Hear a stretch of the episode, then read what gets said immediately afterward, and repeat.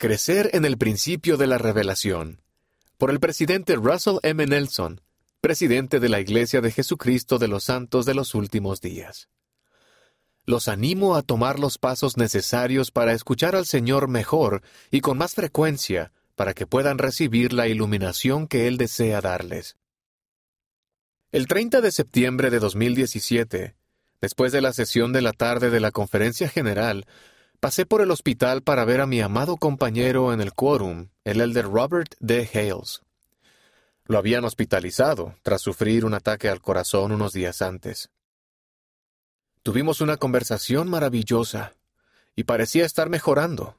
Incluso respiraba por sí mismo, lo cual era una buena señal.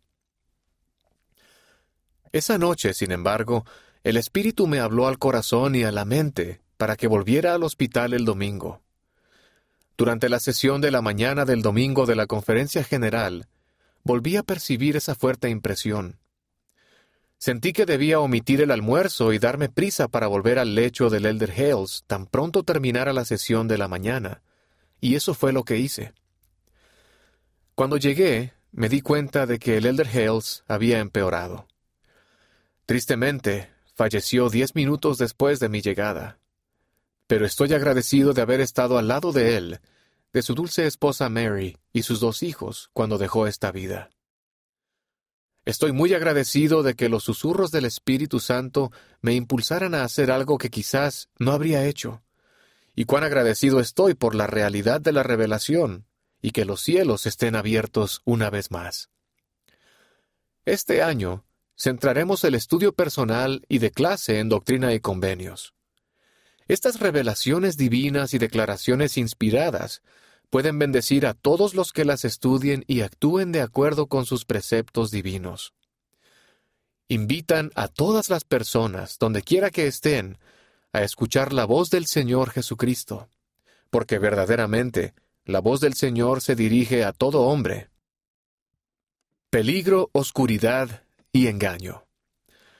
Las tempestades físicas y espirituales son parte de la vida en la tierra tal como nos ha recordado la pandemia del COVID-19. El Salvador predijo días de gran tribulación en el tiempo anterior a su segunda venida. Él dijo, Habrá hambres, pestes y terremotos en diversos lugares. A esta tribulación se añade la oscuridad y el engaño cada vez mayores que nos rodean. Como Jesús dijo a sus discípulos, abundará la iniquidad antes de su regreso.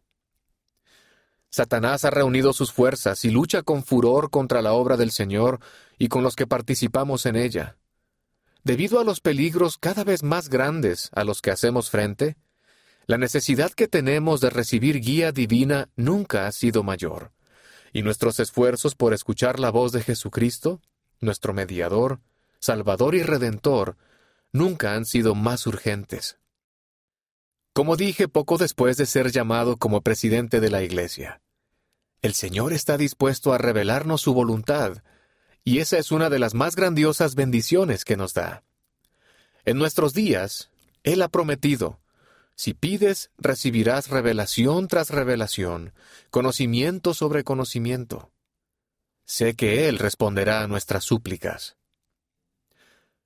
¿Cómo lo escuchamos? El saber cómo habla el Espíritu es esencial hoy en día. Para recibir revelación personal, encontrar respuestas y recibir protección y guía, recordamos el modelo que el profeta José Smith estableció para nosotros. Primero, nos dedicamos de lleno a las escrituras. Al hacerlo, abrimos nuestra mente y nuestro corazón a las enseñanzas y verdades del Salvador.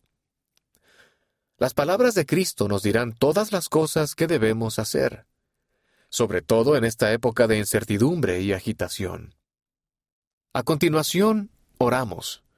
La oración requiere iniciativa, así que nos humillamos ante Dios, buscamos un lugar tranquilo al que podamos ir con regularidad y le derramamos el corazón a Él. El Señor dice, Allegaos a mí, y yo me allegaré a vosotros. Buscadme diligentemente, y me hallaréis. Pedid y recibiréis, llamad y se os abrirá. Al allegarnos al Señor, recibimos consuelo y ánimo, esperanza y sanación. Por eso, oramos en su nombre acerca de nuestras preocupaciones y debilidades, nuestros anhelos y seres queridos, nuestros llamamientos y nuestras preguntas. Luego, escuchamos. Si permanecemos de rodillas un rato después de finalizar la oración, acudirán a nuestra mente pensamientos, sentimientos y guía. El anotar esas impresiones nos ayudará a recordar las acciones que el Señor desea que tomemos.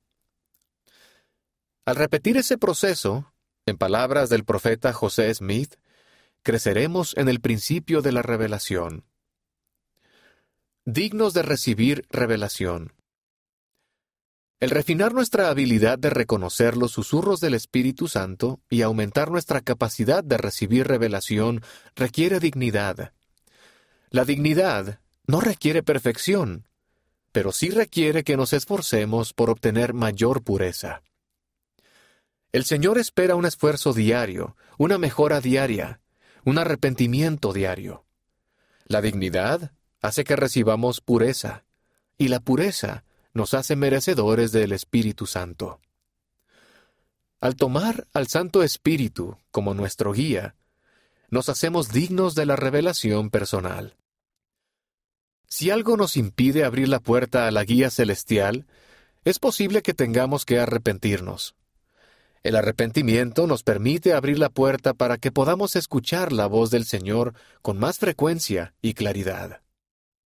La norma es clara, enseñó el elder David A. Bednar del Quórum de los Doce Apóstoles.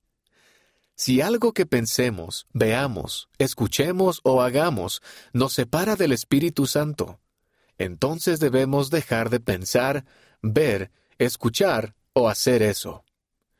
Por ejemplo, si algo que supuestamente es para nuestra diversión nos aleja del Espíritu Santo, entonces esa clase de diversión no es para nosotros, puesto que el Espíritu no puede tolerar lo que es vulgar, grosero o inmodesto, y por lo tanto será obvio que esas cosas no son para nosotros.